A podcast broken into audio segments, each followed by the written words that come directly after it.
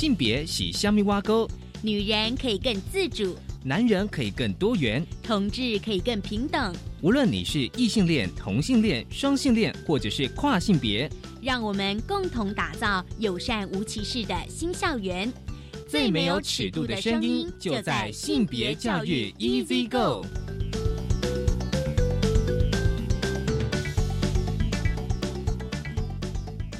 Hello，大家午安，欢迎收听教育电台性别平等一兹一个，我是问了不知道这礼拜大家过得好吗？今天的性别大八卦，我觉得很有意思，而且我觉得很重要，就是我们之前有讨论过的，就是新北市的板桥高中，他们就是在下个学年度哦，就是八月一号以后呢，校务会议已经放宽服役的规定，从新学年起。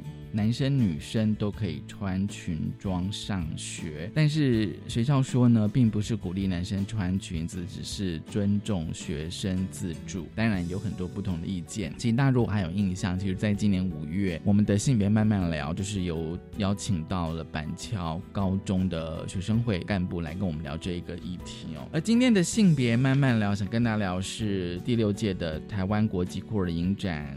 我觉得大家应该都很期待这个影展。我们邀请到的来宾呢是台湾国际英语教育协会的理事长林信宏，来跟我们分享今年的酷儿影展。我们先进行性别大八卦。性别大八卦。今天性别大八卦，想跟大家来聊聊，就是从新学年度，就是一百零八年学年度呢，新北市的板桥高中男女生都可以穿制服哦，就是裙装上学。其实呢，这当然是啊，经过校务会议讨论，我觉得比较难得的是透过校务会议。所以教育部呢也表示说呢，其实教育部非常乐见学校经过民主的程序讨论，打破性别刻板印象，这应该也是台湾首见这是中央社的新闻，那是为什么呢？如果大家有印象，就是板桥高中呢，其实在五月校庆的时候呢，学生会推动了板中男群群聚效应，那个群聚的群是裙子的裙哦，男群周的活动，而邀请了男学生一起穿裙。子以行动来打破性别刻板印象，当然就引起了非常多的讨论哦。甚至呢，当然也有一些新北市的议员呢，也在新北市议会提出了质疑。当时呢，板中的校长赖春景校长就说：“就说活动是自由参加，并没有强迫性，也非定期性，主要是希望能够打破性别刻板印象，尊重气质差异。”孩子们想穿就穿，不想穿也不会强迫。我觉得这个其实是比较难得的。我就是看了一下板桥高中相关服仪规定的一些书面的回复哦，其实，在就是板桥高中的网页上，其实上面有个资讯哦。其实呢，板桥高中的服役委员在今年三月呢，已经开会决议修改本校的服役规定，因为呢，有部分的女同学反映说穿裙子其实很不方便，希望能够开放穿长裤，再加上学生会呢发起了男裙周的活动，那男生也体验到说穿裙子不便，因此呢。提案修改这个服役的规范，并且提交校务会议来做讨论。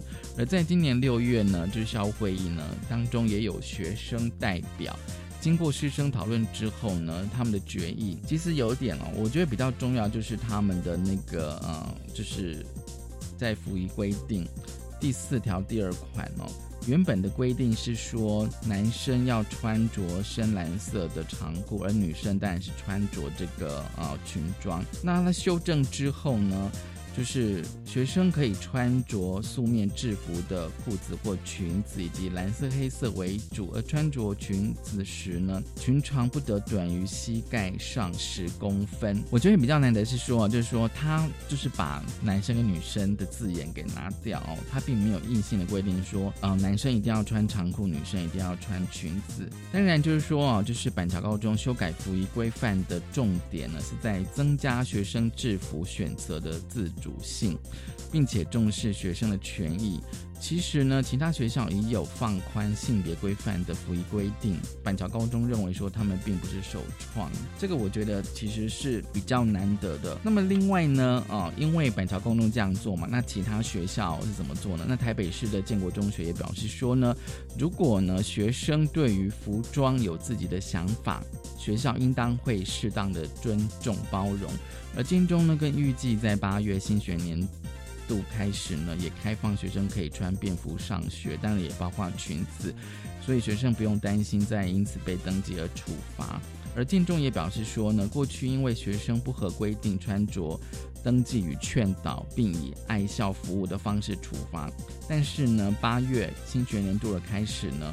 学生可以自由的选择穿制服或者是便服，也不要再跟这个要求呢爱校服务或者是登记警告。没有规定不能穿裙子，只要学生呢觉得自在而没有违反善良风俗呢，学校其实都不会干涉。所以我觉得这个哦，有时候这个有时候大家都会想说关于制服哦，其实我觉得过去的一二十年来，我们就已经相当多的讨论，但制服这个议题其实。经常会跟性别议题会扣连在一起，就是今天开始跟大家分享的性别大八卦，稍回来性别慢慢聊。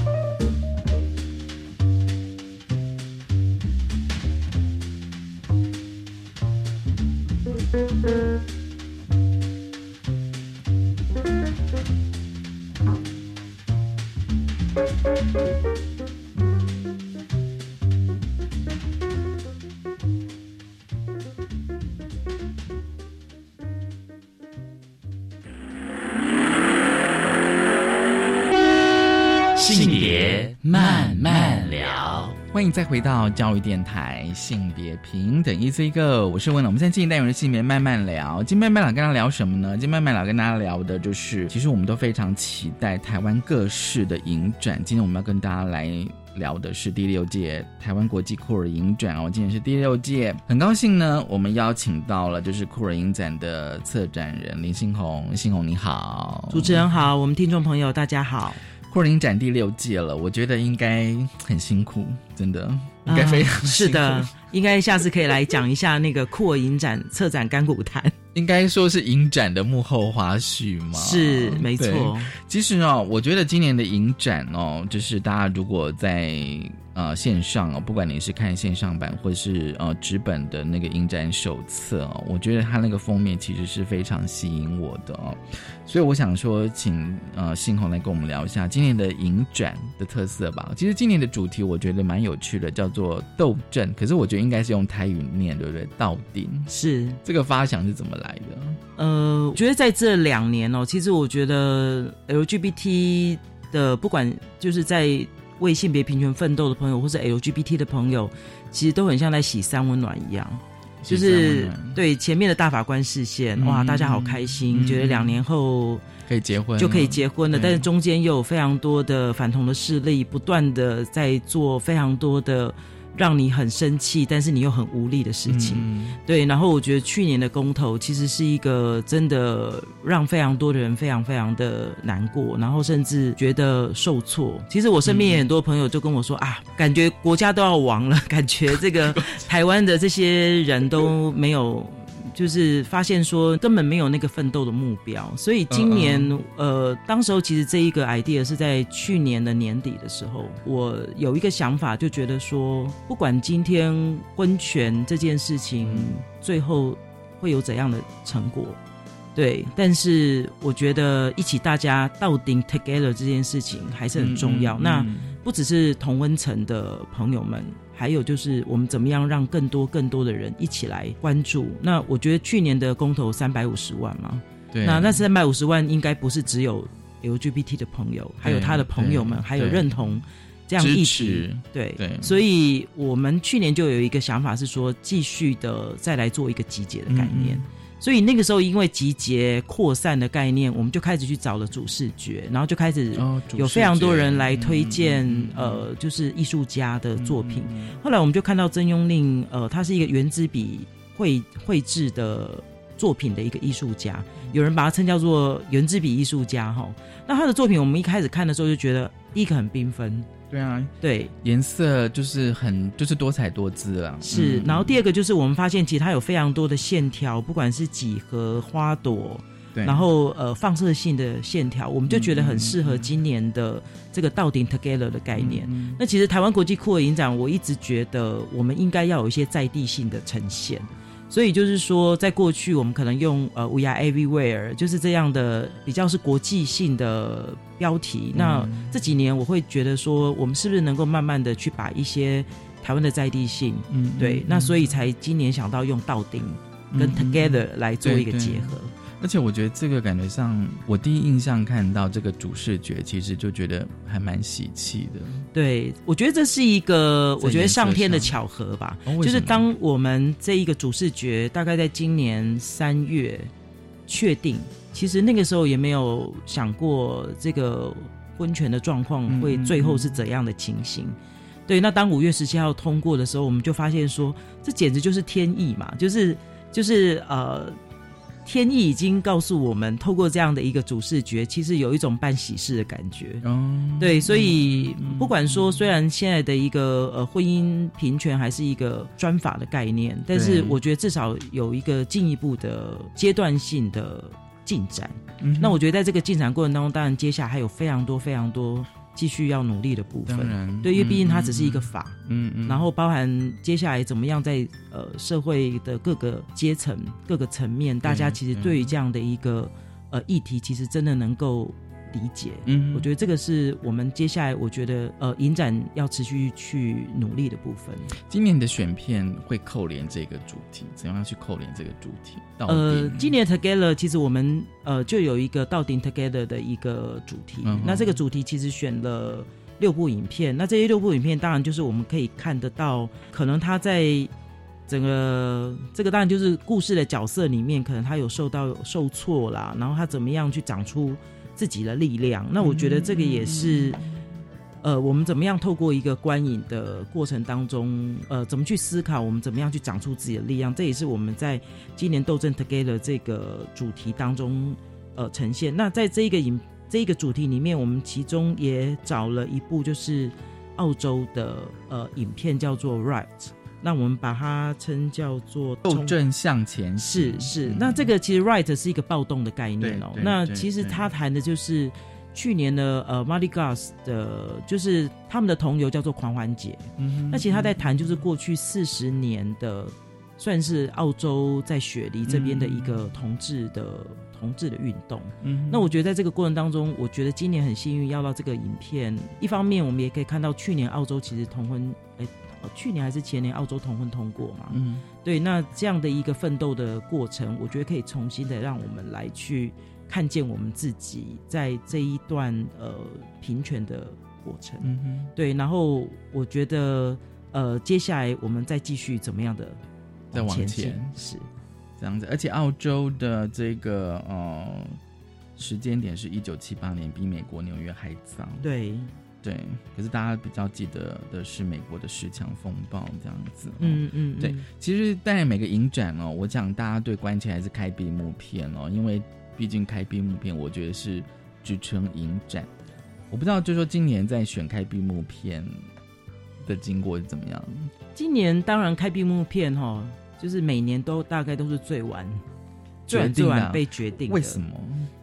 呃，我们其实一直在找一个觉得有分量，而且又能够可以代表今年的一个影展的一个、嗯嗯算是一个意向吧。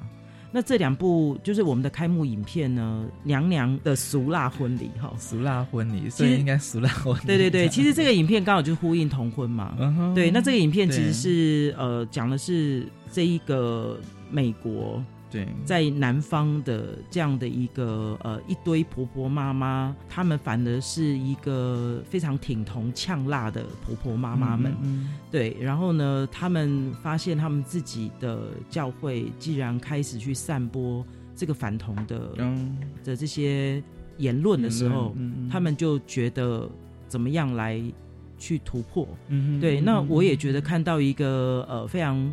就是那种婆婆妈妈的力量，嗯对，然后就是当地的这些呃人呢，并不是那种呃年轻的，因为我们现在看到好像在台湾，我们在谈同婚的这个议题，好像有一种世代的差异。差异，对。对。但是我觉得从这个影片来看，哎，你就发现不一样哦，是这些婆婆妈妈那个叔叔们哈，大家大家一起来共同去突破的。那那我觉得这个导演他本身是一个呃被称叫做德州的喜剧大师，那德州其实相对是一个比较保守的地方，那他一直是一个在剧场、在电影编导演。已经二三十年，他也是同志亦凡人的嗯编导之一。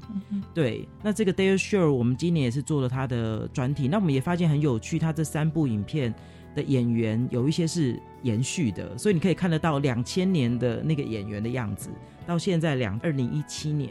对这个经过了十七年后的他们，然后、呃，我们也觉得这种影片啊，也带着某一种呛辣跟呃三八，也带着某一种呃笑闹，但是这里面其实又凸显了，其实，在我们生活当中有非常多的假道德。嗯对的议题，那我觉得这里面是还蛮有趣。这是我们希望今年是带着某一些比较欢乐，但是又一体一体性还有的这样的影片。嗯，笑中带泪，是的，没错，是是是，嗯。那闭幕片呢，是我们今年其实比较朝向，就是说给大家看到一种比较不同类型的酷儿电影。嗯嗯这部影片其实是一个奇幻的酷儿电影。对，所谓的奇幻的意思，奇幻的部分就是说，我觉得它就是回到一个电影的本质啦，就是说，哎，我们其实透过电影，我们可以天马行空嘛，嗯哼，对，我们有可以各式各样的组合，对对。对，那可能它有一些是基于呃现实人生，有一些是我们的人类的想象，嗯嗯嗯。的一个视觉的声音的展现，嗯，对，那我觉得这部影片呢，呃，是今年的柏林泰迪熊的。最佳影片，嗯，那我们觉得这部影片实在是太有趣了，因为，呃，这里面有个跨，有个男同志，有一个异性恋，然后这三个人都是好朋友，对。然后有一天，这位跨的阿妈过世了，然后呢，两个好朋友就陪他，有点像回去奔丧这样子。那后来，这个他阿妈的好朋友就跟这个跨说呢。哎，其实你阿妈生前呢，有一个人陪伴他，这个人是 E.T. 这样子，他们就觉得不可思议。那后来他阿妈呢，就是生前有交代哈，就是你要把这个这个 E.T. 呢，这个送回他原来的。地方这个地方，那这个听起来好像说，哎，那到底跟酷儿有什么关联性哦？对。那我觉得这个影片其实它也是一个公路电影啊，就是长公路电影里面就好像是一个人生旅程嘛。对。然后在过程当中，其实这三个人其实也有一些人生的对话，然后它也有点轻喜剧的类型，然后在这里面也有非常多的生命的感触。那我觉得 E.T. 对我们觉得他是一个异类，对，一个他者，一个 other，对，但是他却是一个陪伴阿妈最后的人。所以真的有 ET 吗？我可以这样问吗？对，里面你可以看得到 ET 的样子，所以就会让人家好奇幻哦。对，真的非常奇幻的一部影片。那我们也发现，就是说，在越来越多，就是大家对于呃 LGBT 这样的一个议题越来越认同的状况底下，其实当然在整个电影的。这个创意的发挥程度，以及它的类型的创意的种类，其实就会越来越多。所以，我们今年希望能够在闭幕片能够呈现出一个不一样的酷儿电影《绿色星球小故事》哦，就是那个片名。我发现开闭幕片今年好像都是比较是喜剧的风格。嗯嗯，也就是觉得应该要呼应一下同婚元年，然后让大家可以开心一下。但是在开心的过程当中，当然也跟你的。嗯，还是有很多醒思的部分啊，还是有很多醒思的部分哦。是对，其实有时候哦，就是说，我相信一般人都是先看那个故事简介哦，这样子，那但可能就想说，哎，这部电影到底是在拍摄什么？哎，这个的话，可以在那个网络上看到什么预告吗？我可以的，就是呃，我们的听众朋友可以到台湾国际酷儿影展的官网上面，就会有 YouTube 的频道可以连接，所有的影片都有预告片。所有的影片都有对，然后在官网上面也都有中英文的简介。嗯哼，是嗯嗯。其实下个阶段我就想说，我想说来聊一下，就是呃台湾的短片啊，因为我发现就是说，当然呃怎么样，因为像有时候我看影展，我都。会比较期待台湾自己拍的电影，到底它会呈现怎么样的主题跟内容？那是不是对于同志议题可以更加的深化？好，我们先休息一下，稍后回来。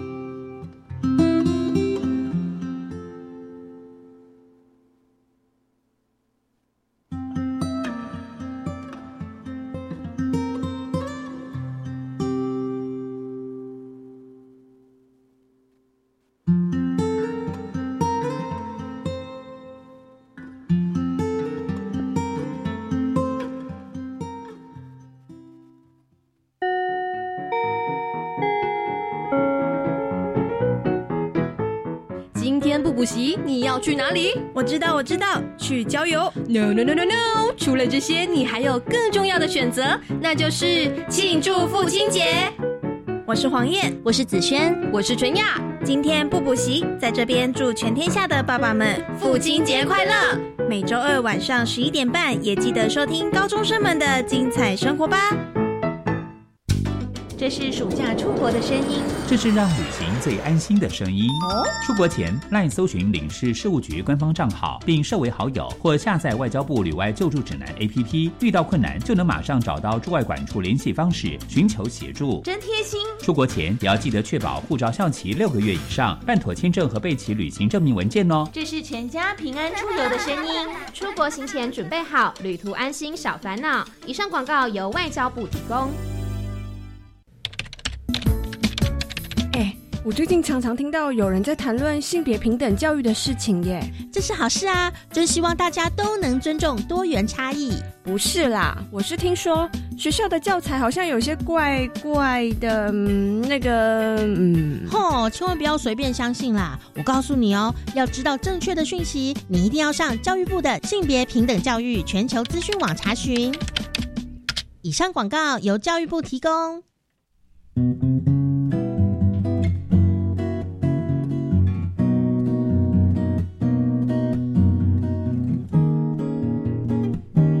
我是苏密苏米恩，你现在收听的是教育电台。Open your mind，就爱教育电台。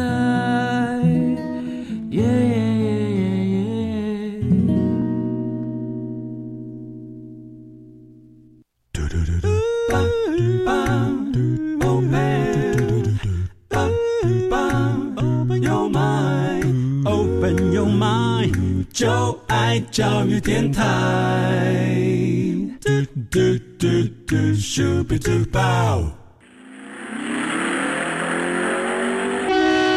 性别慢慢聊。欢迎再回到教育电台性别平等一 C 哥，我是问了。我们在今天的性别慢慢聊，今天慢慢聊跟大家来谈的是今年第六届的台湾国际酷儿影展。我们邀请到的是策展人林信宏，信宏来跟我们分享今年的影展。这个阶段我们想要来谈一下台湾的短片。我觉得今年的短片有什么特色呢？我觉得今年的短片哦，大概是酷儿影展的台湾短片里面历年来。量跟值是最好的。嗯，为什么？就是今年大概也差不多一部一百多部影片来，呃，来来甄选。然后我们觉得今年很特别的部分是在类型的多元，以及在议题上面的多元。然后我觉得也比较接台湾地气。哦，对我所谓接台湾地气，就是说，比如说在过去我们比较少看到纪录片，比较好的纪录片。那今年我觉得就有两部纪录片。呃，我觉得是短，但是我觉得还蛮不错的。一部叫做《游行》，这部影片在谈的是一个底层的嗯嗯出柜的、愿意出柜的艾滋呃的一一个一个病友，然后呃他在谈他的生活，然后以及他是一个妈祖的信徒，所以呢，他到处都在这个妈祖绕境的这些团队里面，然后呢，他会拿着艾滋包包，然后来去凸显这个艾滋的议题。对，那我觉得就是说，在这样的一个比较底层的的身影哦，然后又一个爱艾滋的议题，其实又愿意被被摄哈，被透过这样的一个纪录片呈现，我觉得这一个被摄者其实也是非常非常有勇气的啦。嗯，对。然后我也觉得，呃，因为有这样的一个在地的议题，我们也比较能够去讨论。我们现在的一个艾滋的一个状况，对，这是一个我觉得接地气的部分。第二个就是我们有一部影片叫做《Bridge》，这部影片谈的是一个跨性别，它其实是一个变性啦，哈，就是呃，他真的有做了手术，然后他怎么去谈他的整个一个生命历程。虽然短短二十二十分钟左右，但是我们可以看得到，在台湾的他作为一个变性者，但是他在这个变性的过程当中，在台湾。呃，比如说包含政策啦，包含整个过程啊，包含他要去户政事务所换身份证这件事情，其实他就发现，其实这过程当中其实有非常多的被决定，以及就是大家不知道该怎么对待他。对，比如说户政事务所就第一次接到这样的案子嘛，哎，一个男生要换成一个女生的身份证，然后他们不知道到底要准备什么样的证件，然后他们不知道到底。哪些证件才足够？然后就中间在那边拖延了很久。那我也觉得某个程度就是也能够反映我们台湾的一个变性者他在转换身份的过程当中的一些历程。你怎么跟这个国家的制度？对，那我觉得在过去其实台湾的短片其实并没有这样的。尤其是纪纪录片的方式去呈现这个议题的。嗯对，然后再来，我也觉得今年有两部跟军中有关哦的议题。对，那一部是我有一支枪嘛，它是金马学院的影片共同制作的，嗯这些新导演共同制作的影片，他在谈关于军中霸凌的事情。那有另外一部影片叫做《军犬》，对，他谈的其实是，我觉得他某个程度是有一点像是挑战军犬的概念，嗯嗯。然后透过 BDSM，嗯。对。那这个这个是我觉得今年呃在军中议题的部分，再来就是我觉得还有一部影片是，他把我们说的那个呃老梯哦，那个早期在台北桥、的那些风光的哦。呃那个时候的 T 的生活，那个时候的女同志的一个生命的样貌，透过剧情片的方式来呈现。嗯嗯嗯这部影片叫做《日安午夜再会彼时》。嗯嗯，那当时我们在看这个影片的时候非常惊讶，因为它是全台语发音。哦，全台语，对，然后你就可以想象，嗯当时候就是那种日治时期的酒店嘛，哈、嗯。然后呢，就是这些 T 们都穿着西装笔挺，然后呢就在里面跟这些小姐们，对，呃，有一一些插曲，但他可能回到他自己的日常生活里面，他可能又扮演着女装女、嗯对那个女、女性的形象。那我觉得在这里面有两段，一段叫做日安午夜，就是白天跟晚上是不一样的样貌。嗯。对，然后呢，再会彼时谈的其实是比较是一个凄美的爱情故事。嗯那我觉得这个导演他本身是社会系加电影系双修，嗯所以呃，他其实真的有一些填调的底子，嗯。所以他把这个填调的，就是研究这些，哎，我们称老 T 好嘛，就是在那个年代的这样的一个呃。就是那个时候有个叫做什么桥头十三妹、十三太妹的故事，桥头十三太妹对，嗯重新的去透过剧情片来呈现，所以我也觉得这个是一个还蛮接地气的。那当然，再来就是有一些呃影片，比如说关于包含出柜的议题，嗯对。对，那我觉得在台湾的影片里面还是有的。所以对。今年影片的主题就是比较多元了，对比较对多元这样。是，然后嗯还有一部《才哥与喵弟》那部片子，刚开始大家看的时候想说，哎，这是幼幼台吗？幼幼台的影，所以它算电影跑来了吗？呃，它不是动画，它不是它其实讲的就是一个幼幼台的大哥哥嗯跟他的小主持人嗯背后的故事。嗯嗯对，那这个大哥哥本身有他不为人知的情感秘密，嗯嗯这个小男孩也有他的家庭的嗯不为人知的秘密。那两个呃，在生活上面都有着烦恼，那两个又是好兄弟嘛，那怎么样彼此的安慰，对嗯彼此在往前走的故事。嗯嗯嗯，很有意思。其实我觉得今年其实最特别的、最特别的哦，就是陈俊志电影纪念专题。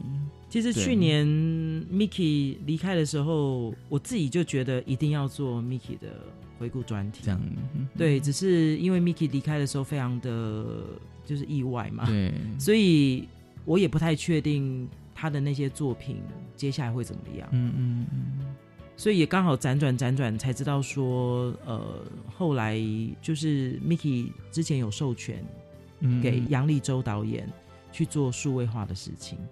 然后当时候我也是透过很多的资料去了解所有 Miki 的影片。那当然有很有一些影片我看过，有些影片没有看过。嗯当然可能他拍了很多的短片啦、对对对，然后呢，就在这个爬的过程当中呢，其实就会发现他其实有一些短片其实是后来长片的，算是前身版。嗯嗯对，比如说他在毕业，他在美呃美国纽约念书的时候，其实他有一部短片，大概十分钟左右，叫做《Voices》。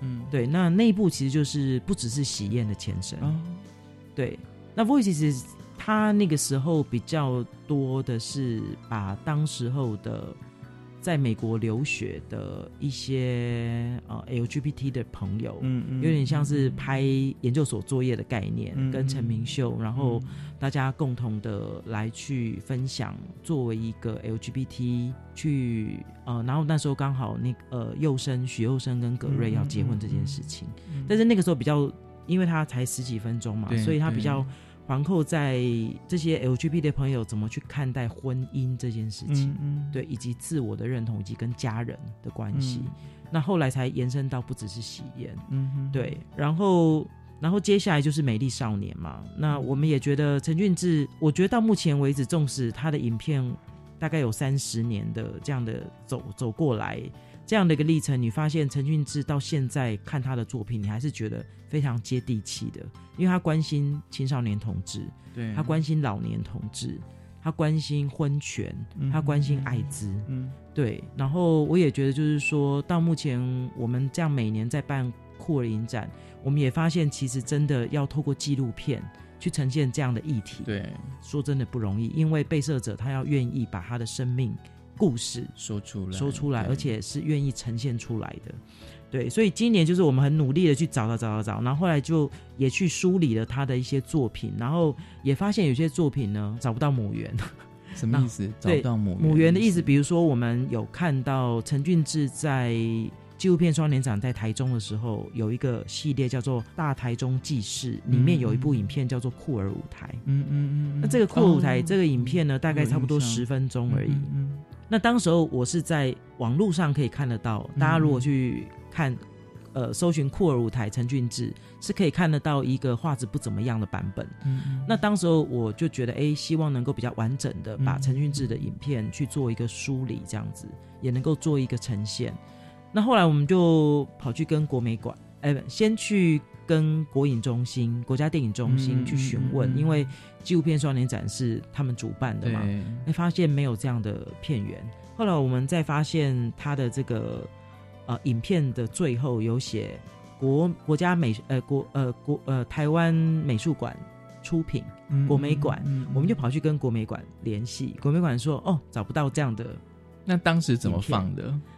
所以这件事情就变得很有趣。后来在辗转当中，其实朋友是有这个 DVD 的，嗯嗯但是我们自己也在想说，既然连那个原始的母源都没有，没有那用 DVD 放映到底是不是 OK 的？嗯所以后来这件事情也就没有没有去进行。嗯那还有就是，我们也意外的发现，他有一部影片叫做《用性命去拼搏》。嗯嗯，呃，他的前身的那一部短片呢，就是我的艾滋朋友。嗯那部影片其实是帮呃那个卫生署疾病管制局拍的。那当时他其实里面拍的比较像是一些艾滋病的朋友，然后就是他们的生活以及他们愿意出站出来，嗯嗯去做一些呃艾滋病的病友的权益。对，以及就是做宣导，有点像让大家知道艾滋病其实没有你想象中那么可怕这样子。然后后来我们就发现，俊志在二零零八年的时候，他有获得了一个补助。这个补助呢，其实是拍了一个比较长版，七十一分钟。这里面就是把我的艾滋朋友里面的这些病友的人物啊、呃然后愿意站出来去分享艾艾滋病的的这样的一个状态，以及就是当时候就是做艾滋权益运动的人。对，那这里面其实有一个人很特别，叫做张伟。嗯，其实张伟现在已经是反同房，对，所以应该所谓的后同志是后同志，对他他他他说他是后同志啦，哈、嗯对。然后这里面呃，我觉得这个影片蛮特别，他也讨论到了那个受刑人艾、哦艾滋的受刑人，在监狱内对受刑人，所以我也觉得说，我们在看到现在的所有的影片，要去谈论到俊志所关心的议题，我觉得真的是真的是没有人，嗯就只有俊志，对，嗯嗯对。那当然，他的唯一一部的这个剧情片《沿海岸线真有》，当时候就是一个影像师的其中一部而已，嗯嗯才十几分钟。嗯但是这一部当时候其实也受到蛮大的批评，就会认为说社会都已经对于同志有很多的污名化，因为当时候很多人就会觉得男同志都是杂交啊，都是这样子。性泛滥啊。对对对啊，然后每天都在轰趴啦，对，都没有在工作这样子，对。好都没有在生产这样，对对对，每天都可以很开心的，就是沉吟在逸乐之间哈。那沿海岸线真有其实就在谈这个部分，但他某个程度也在谈一些同志之间的，就是心灵的孤寂啦，寻求身体的温暖。嗯对。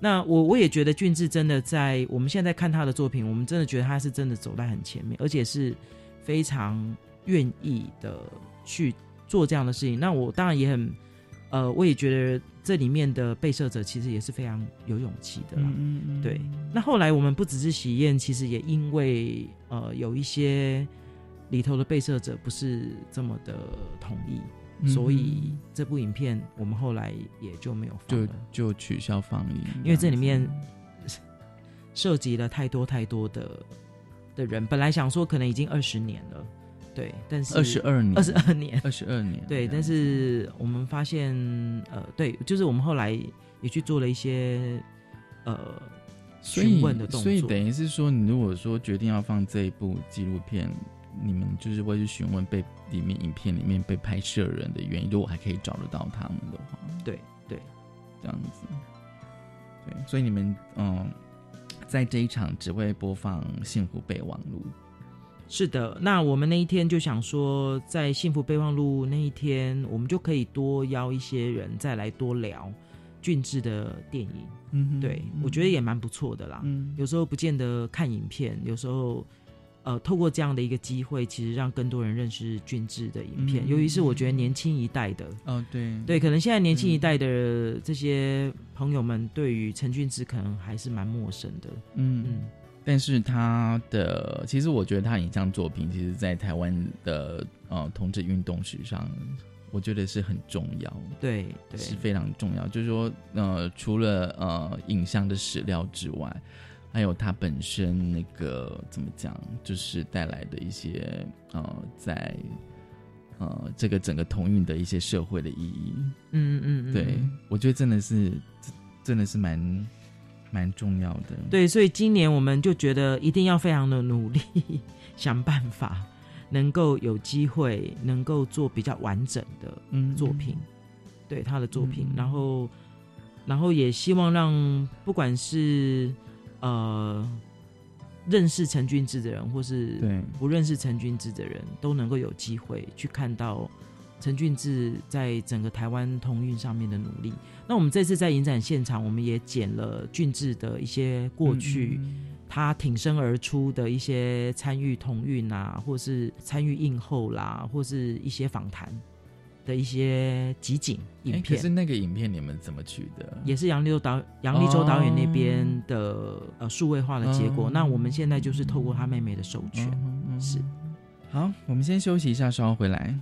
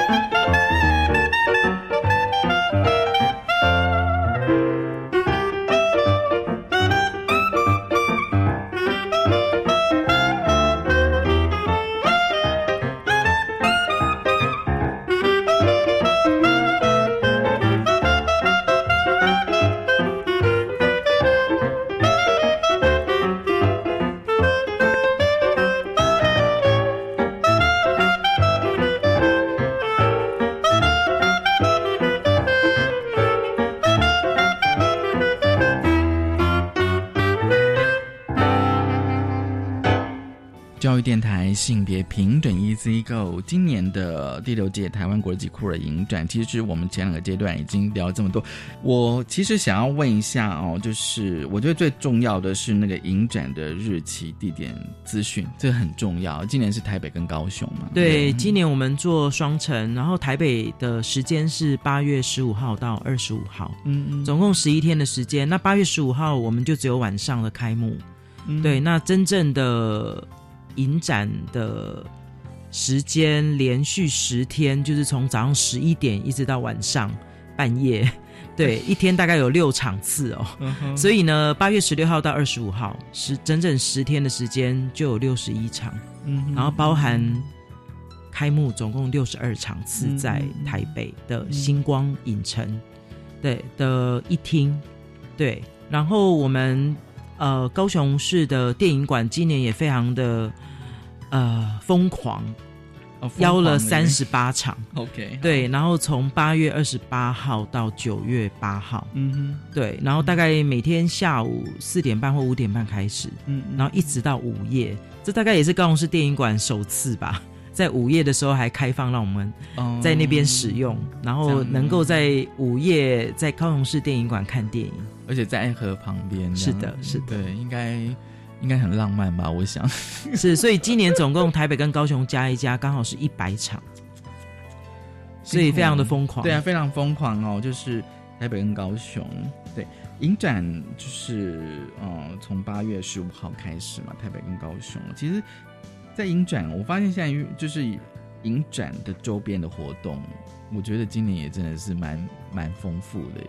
嗯，对，因为一方面也要呼应一下同婚元年嘛，二方面我们也希望能够把一些电影呃呈现出来的议题可以有一些讨论，所以包含选片指南啊，然后之前我们已经办完了台北跟高雄啊，或者说呃我们也有一个华裔德籍的女导演 Lucy 呢，她其实在二零一六年的时候来到台湾。在德国的歌德学院实习，他就发现哇，台湾的同婚的这个能量怎么那么厉害啊？所以他就花了大概两到三年的时间去做了这个记录。那我们今年其实也呃刚好很幸运邀请他的作品来做亚洲首映，所以也已经放映过了在台北。那高雄在八月六号。也放映完毕了，嗯嗯。对，那接下来就是就是陈俊志的这个部分。那如果大家呃有兴趣的话，就是虽然这些活动已经结束，不过我们还会有一些呃相关的文字资料在我们的官网，所以大家也可以呢在粉丝专业里，在粉专以及在我们的官网上面是。会有。对，那从呃那我们在八月三号其实还有一个关于酷儿喜剧的这个讨论，嗯，对。那八月十号开始呢，我们今年有一部影片哦，就是百合开拍。对，这个影片蛮有趣，它有点像在爬书整个一九七零年代的欧美的女同志跟女性主义电影。嗯，所以这里面有，如果你有在读一些女性主义或是跟电影相关的。论述或研究的人，你应该会对这个影片哇，简直就是一个那个大合集哈，就觉得很有共鸣。对对对，因为这里面有非常多有名的女同志导演，然后以及他会去叙述在当时候他们在拍这样的电影的时候，他们的一些想法，以及他们怎么样去推广拓展这些电影的观众。那包含就是从一九七零年代一直谈到现在。的整个的欧美的整个女女性主义跟酷儿电影之间的一个一个演变的过程，所以也因为这样子，我们今年才想说能够找台湾在地的，嗯嗯，呃，比如说找陈颖啊，找蛋挞姆来谈整个这一个呃，我们在台湾的这样的一个脉络，就是我们希望能够从欧美的脉络怎么样去在地化。脉络在地化我们台湾的脉络部分，在今年我们也发现，就是我们也知道这这几年反同的力量其实呃跟宗教其实脱离不了关系哈，所以呢，我们今年就也发现，像我们的开幕片啊，这个德州的这个导演 Dale Shores，他也里面也有蛮多的影片，其实会讨论到这个宗宗教教会的事情，所以我们今年就觉得。呃，应该来讨论一个叫做“遇上酷儿，宗教也疯狂”哈的这样的一个议题，然后也希望找呃我们的一些导演，这在影展期间呢，已经是八月十六号的礼拜五，对，晚上七点半到九点半。那我们也找了呃，来自于菲律宾、来自于日本，呃，我们还有一个来自于德国、来自于美国的这个呃制片，然后大家共同来讨论，就是关于各个国家他们的宗教跟呃同运的这样的一个议题的部分。对，然后我们也找了。呃，真光教会的牧师对一起来做讨论是，然后再来就是我们今年因为那个呃《斗阵向前行》的这一部电影，所以我们也从澳洲邀请到了 Mardi Gras 的这个算是呃联合主席哦，对同志狂欢节的联合主席来到台湾，一起来跟呃台湾的朋友交流他们这整个四十年的这样的一个奋斗的过程，对。嗯，然后再来就是，当然每年我们都希望能够把台湾的导演能够让大家看见，以及能够分享他们的一个创作的历程。所以，我们今年在八月二十三号的七点半到九点半，也有一场关于这个整个导演。目前我所知道，已经十二个导演要出席，所以我在想那一天我们这个。光出席的人的导演人数其实还蛮多的，对对。然后我们今年可能还有加码，就是在光谱之外的的这部电影的被摄的主角，他是一个日本蛮有名的公开的阴阳人的漫画家新井祥，和他的助理也是他的伴侣，对，是一个男同志。那他们两个会来到台湾。那我们最近有在加紧安排，呃，八在八月十八号的下午。呃，就是八月十八号早上是他的 Q&A，然后下这个影片的 Q&A，那下午的话我们会安排一场讲座，所以大家也可以来谈谈。我们今年很开心，就是也有阴阳人的议题，哇，很多元。好，最后我想问一下那个影转大使，好，吴康仁，对，其实我们在第五届开始就希望能够有男性的代言人。一方面也是觉得应该有一些性别上的平衡啊，嗯，那二方面也觉得就是呃让男性艺人来参与酷儿影展，我们觉得也是一个很好的事情。对，那那就是每年嘛，就是我觉得在找这个代代言人的过程当中，其实就是要天时地利人和。对，那今年其实我们就是也因为陈俊志。的这一部《沿海岸线真有》，我们就觉得说，哎，可以试着找吴康仁。嗯，那吴康仁也刚好这段时间没有戏的演出，那就是他有一个空档，所以他也非常乐意来担任今年的代言人。那我们也觉得很好，就是呃，能够让一个对于呃同志非常挺的一个艺人来为来作为今年的代言人，我觉得是算是蛮幸运的部分。嗯。好，真的很高兴哦！就是信宏来跟我们分享，就是今年第六届台湾国际酷儿影展哦，就是八月十五号开始在台北，八月二十八号在高雄哦。嗯，所有的资讯一定都会在官网或者是呃脸书的粉砖。